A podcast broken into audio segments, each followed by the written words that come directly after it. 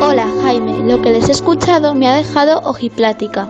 Por lo visto, un matemático gana un millón de dólares resolviendo un problema y cuando se lo dan, no lo quiere. Así que te has quedado ojiplática con esta cuestión. Pues hay algunas que te sorprenderían incluso más en sentido contrario. La ambición por el dinero, por un millón de dólares o de euros o incluso menor cantidad. Pero cuando crezcas, Alicia, ya entenderás la afición del ser humano por, por el dinero. En Onda Cero tenemos una estación de radio en un faro que asoma al Cantábrico en Por fin no es lunes, Punta Norte.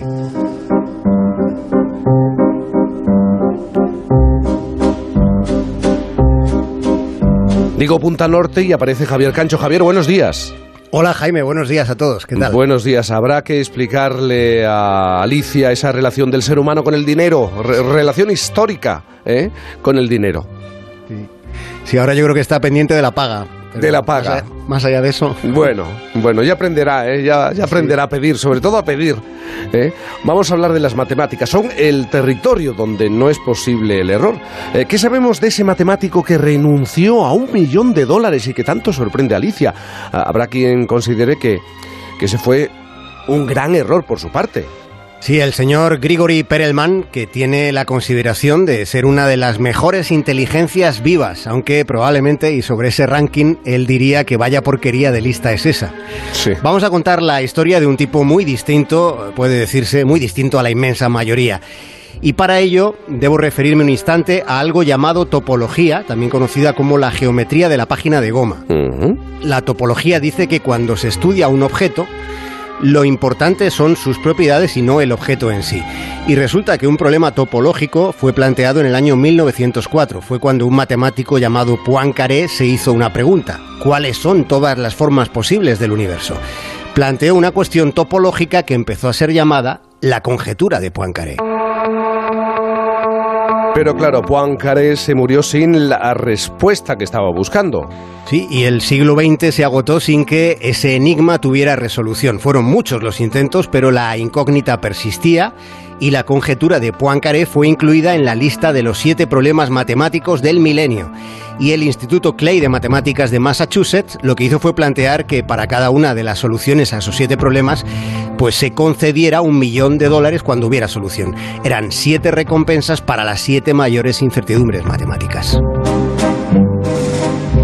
Y la única, la única de las siete hasta el momento fue resuelta el 11 de noviembre de 2002. En un rincón web aparecían 39 páginas que estaban firmadas por un tal Grigori Perelman. Perelman ya había resuelto en 1994 otra conjetura, la del alma, con la que se pueden deducir las propiedades de un objeto matemático tomando una parte para llegar después al todo. Bien, tras ese logro recibió propuestas para trabajar en las universidades de Stanford y Princeton. Sin embargo, él prefirió quedarse donde estaba, eh, en la universidad, en una universidad de San Petersburgo, cobrando el equivalente a 100 dólares al mes. Descartó volver a Estados Unidos, donde ya había estado trabajando unos años y de donde sí se trajo una duda que le obsesionaba.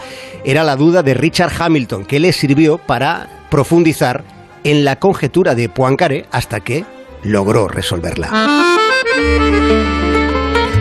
Muchos siguen hoy en día sin entender por qué rechazó ese, ese millón de dólares, renunció a ello, eh, pero de todas maneras supongo, a pesar de ese rechazo a ese dinero o al dinero en sí, que le llegarían muchas propuestas profesionales, ¿no? Sí, fíjate, eh, recibió propuestas eh, para cargos académicos en las universidades más prestigiosas del mundo. Se le propusieron centenares de conferencias con las que también se le saca lustre a la cartera. Pero eh, este matemático, el matemático ruso, lo rechazó todo: los cargos, las conferencias, el millón de dólares y hasta la medalla Fields, el equivalente al premio Nobel. Esa medalla le iba a ser entregada en el Congreso Internacional de Matemáticas que se celebraba en aquel año, en el 2006, en Madrid. Pero no acudió. Y este que vamos a recordar ahora fue el instante. Se le nombra, pero no aparece. A Fields Medal is awarded to Grigory Perelman from St. Petersburg.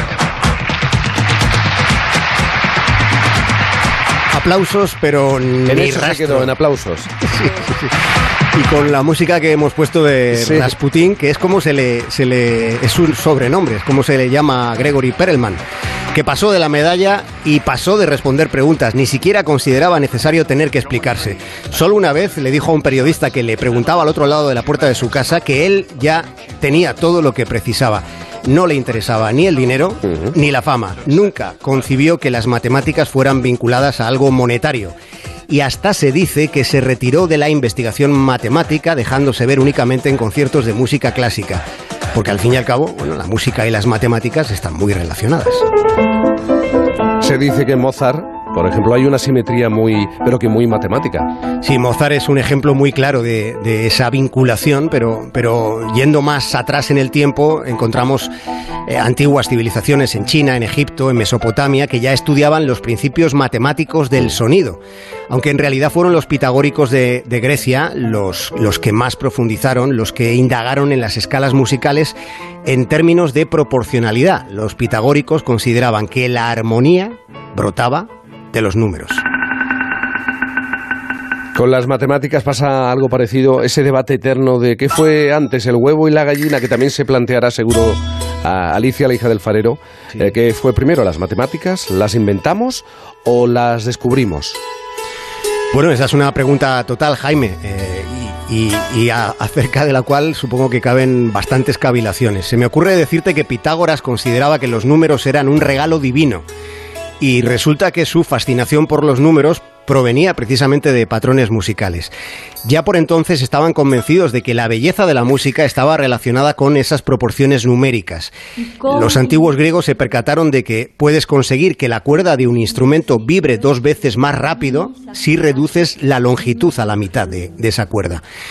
Y sobre la pregunta que has hecho, ¿las matemáticas las inventamos o ya estaban ahí? Bueno, después de haber hecho tiempo para, para pensar mientras, mientras hablaba, yo diría, Jaime, que ya estaban ahí, porque las descubrimos porque, porque están por todas partes, son parte esencial del universo en el que vivimos.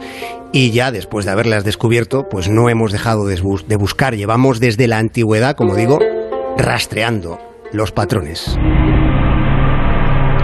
Buscando patrones, evidencias, y si me permites un momento, nos vamos a mirar al ombligo, eh, porque esta semana, y ahora lo vas a entender, se ha confirmado algo que ya avanzamos en Por fin no es lunes en Onda Cero, el pasado 3 de marzo. Bueno, lo hacías tú.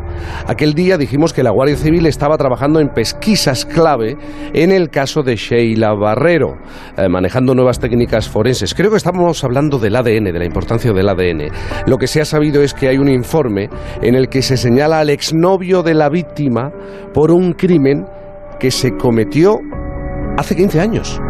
Sí, ese informe se ha sustentado, la, la UCO lo sustenta en el análisis de los residuos del disparo que mató a Sheila y en su conexión con la fibra de una chaqueta.